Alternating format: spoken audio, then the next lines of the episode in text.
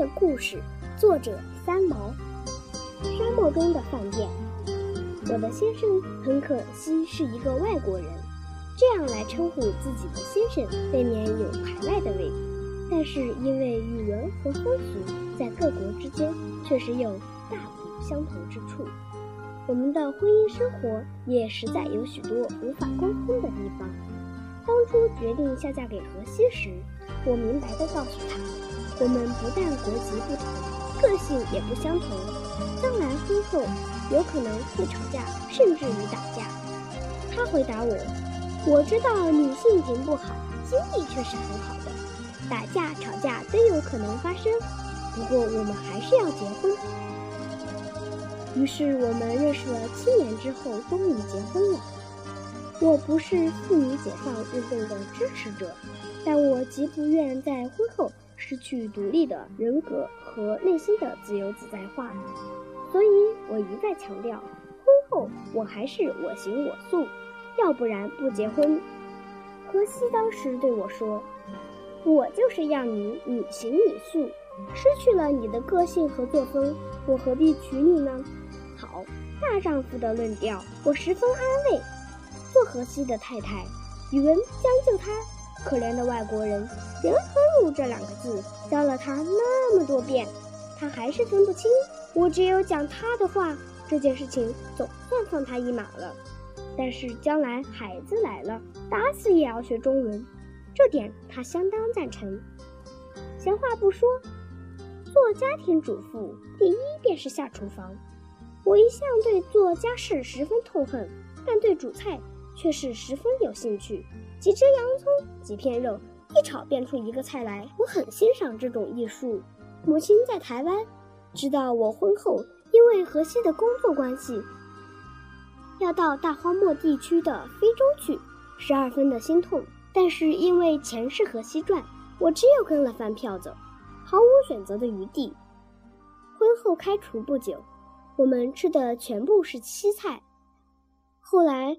家中航空包裹飞来接济，我收到大批粉丝、紫菜、冬菇、生力面、猪肉干等珍贵食品，我乐得爱不释手。加上欧洲女友寄来罐头酱油，我的家庭中国饭店马上开张。可惜食客只有一个不付钱的。后来上门要吃的的朋友可是排长龙啊。其实母亲寄来的东西要开中国饭店实在是不够。好在荷西没有去过台湾，他看看我这大厨，神气活现的，对我也生起信心来了。第一道菜是粉丝煮鸡汤。荷西下班回来总是大叫：“快开饭啊，要饿死了！”白白被他挨了那么多年，回来只知道叫开饭，对太太却是正眼也不瞧一下。我这黄脸婆倒是做的放心。话说第一道菜是粉丝煮鸡汤，他喝了一口，问我。咦，什么东西？中国细面吗？你岳母万里迢迢替你寄细面来？不是的，是什么嘛？再给一点点，很好吃。我用筷子挑起一根粉丝，这个啊叫做雨雨。他一呆。我说过，我是婚姻自由自在话，说话当然心血来潮，随我高兴。这个啊，是春天下的第一场雨，下在高山上，被一根一根冻住了。山包扎好了，背到山下来，一束一束卖了换米酒喝，不容易买到哦。荷西还是呆呆的，研究性的看看我，又去看看盆内的雨，然后说：“你当我是白痴？我不置可否。你还要不要？”回答我：“吹牛大王，我还要。”以后他常吃春雨，到现在不知道是什么东西做的。有时想想荷西很笨，所以有点悲伤。第二次吃粉丝是做蚂蚁上树，将粉丝在平底锅内一炸，再撒上搅碎的肉和汁。荷西下班回来一向是饿的，咬了一大口粉丝，什么东西？好像是白色的毛线，又好像是塑胶的，都不是，是你钓鱼的那种尼龙线。中国人加工变成白白软软的啦。我回答他，他又吃了一口，莞尔一笑，口里说着：“怪名堂真多。如果我们真开饭店，这个菜可卖个好价钱，乖乖。那天他吃了好多尼龙加工白线。第三次吃粉丝，是夹在东北人的盒子饼内，与菠菜和肉搅得很碎当馅儿饼。他说：“这个小饼里面你撒了鲨鱼的翅膀，对不对？”我听说这种东西很贵，难怪你放了一点点。我笑得躺在地上。以后这只很贵的鱼翅膀，请妈妈不要买了。我要去信谢谢妈妈。我大乐，回答他：“快去写，我来译信。”哈哈。有一天他快下班了，我趁他忘看猪肉干，赶快将藏好的猪肉干用剪刀剪成小小的方块，放在瓶子里，然后藏在毯子里面。恰好那天他鼻子不通，睡觉时要用毯子。我一时里忘了我的宝贝，坐在一旁看那第一千遍《水浒传》。他躺在床上，手里拿了个瓶子，左看右看。我一抬头，哗，不得了！所罗门王宝藏被他发现了，赶快去抢，口里叫着：“这不是你吃的，是药，是中药。”我鼻子不通，刚好吃中药。他早塞了一大把放在口中。我气急了，又不能让他吐出来，只好不想了。怪甜的，是什么？我没好气地回答他：“喉片，给咳嗽的人顺喉头的。”肉做的喉片，我是白痴啊！第二天醒来，发觉他偷了大半瓶送同事们吃。从那天起，只要是他同事看见我，都假装咳嗽，想再骗猪肉干吃。反正夫妇生活总是在吃饭。其他时间便是忙着出去赚吃饭的钱，实在没多大意思。有一天，我做了饭卷，就是日本人的寿司，用紫菜包饭，里面放些尾他肉松。荷西这下子拒吃了。什么？你居然给我吃不写纸？我慢慢问他：“你真不吃？不吃不吃。好，我大乐，吃了一大堆饭卷，张开口来，我看。”他命令我：“你看，没有蓝色，我是用反面复写纸卷的，不会染到口里去。反正平时说的是唬人的话，所以常常胡说八道。你是吹牛大王，虚虚实实，我真恨你。从实招来是什么嘛？你对中国完全不了解。我对我的先生很失望。我回答他：又吃一个饭卷。他生气了，用筷子。”一夹夹了一个，面部大有壮士一去不复返的悲壮表情。咬了半天吞下去，是了，是海苔。我跳起来大叫：“对了，对了，真聪明！”又要跳，头上吃了他一记老大暴力。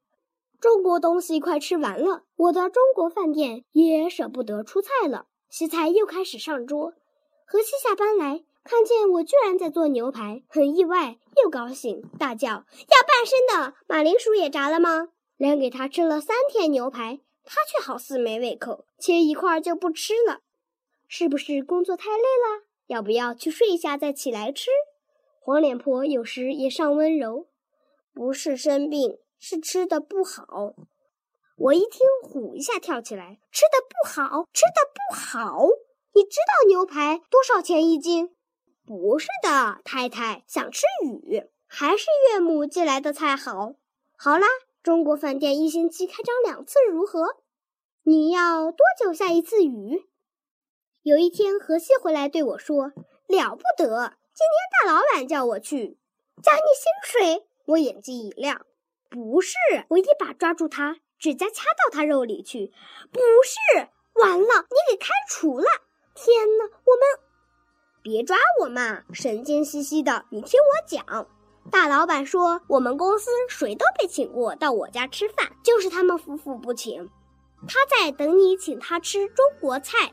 大老板要我做菜，不干不干，不请他，请同事工友我都乐意，请上司来吃饭未免太没骨气。我这个人啊，还谈些气节。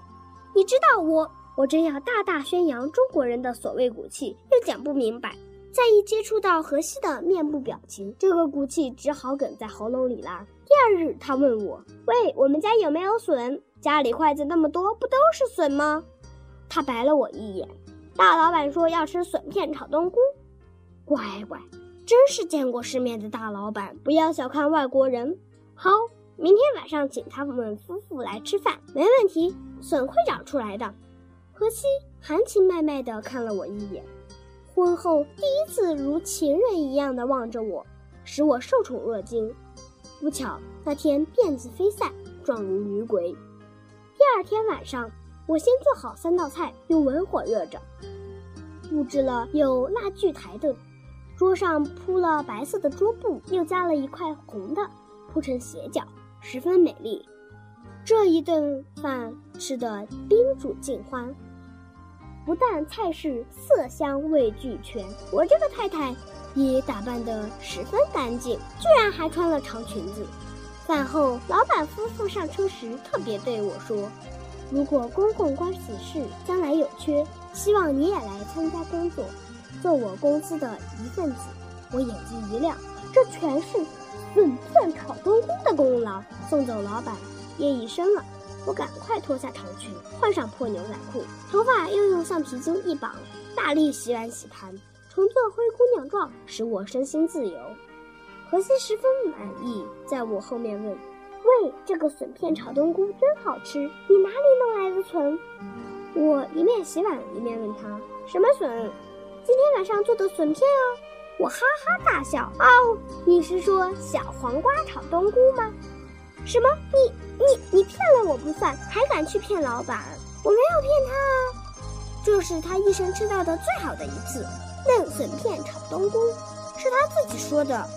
荷西将我一把抱起来，肥皂水洒了他一头一胡子，口里大叫：“万岁万岁！你是那只猴子，那只七十二变的，叫什么什么？”我拍了一下他的头，齐天大圣孙悟空，这次不要忘了。